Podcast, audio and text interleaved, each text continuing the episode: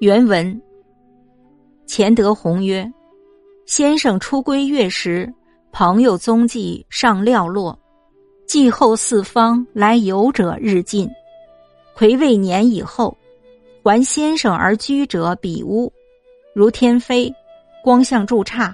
每当一事，常合使者数十人，夜无卧处，更相就席，歌声彻昏淡。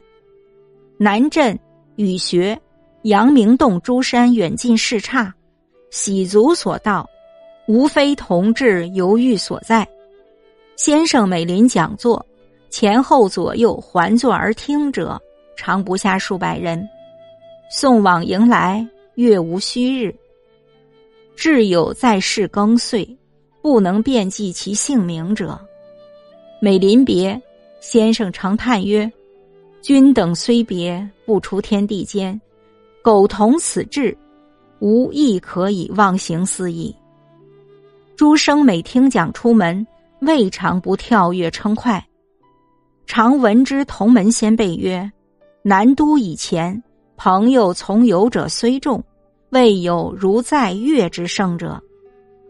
此虽讲学日久，信复渐薄，要义先生之学日进。”感招之机，身变无方，亦自有不同也。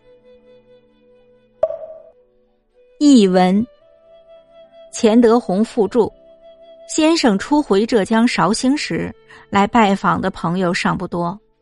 后来四方来问学的人与日俱增。嘉靖二年（公元一五二三年），在先生周围居住的人更多，仿佛在天妃、光相等寺庙中。每间屋子经常是几十人在一块吃饭，夜晚没地方睡觉，大家轮流着就寝，歌声通宵达旦。在南镇雨学、阳明洞等山中的寺庙里，不管远近，只要人能到达的地方，都有求学的人居住。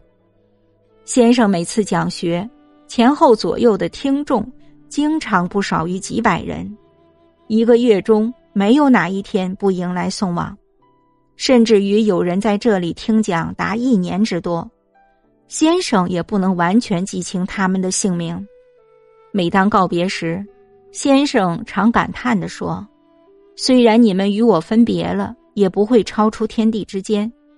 若我们有着共同的志向，我也可以忘掉你们的容貌了。”学生每次听讲出门时，无不欢呼雀跃。曾听同门长辈说，在南京之前，问学的朋友虽不少，但比不上在浙江绍兴的多。其中固然因为先生讲学的时间久，获得的信任也就多，但关键是先生的学问与日精进，感召学生的机会和开导学生的技巧，自然各有不同。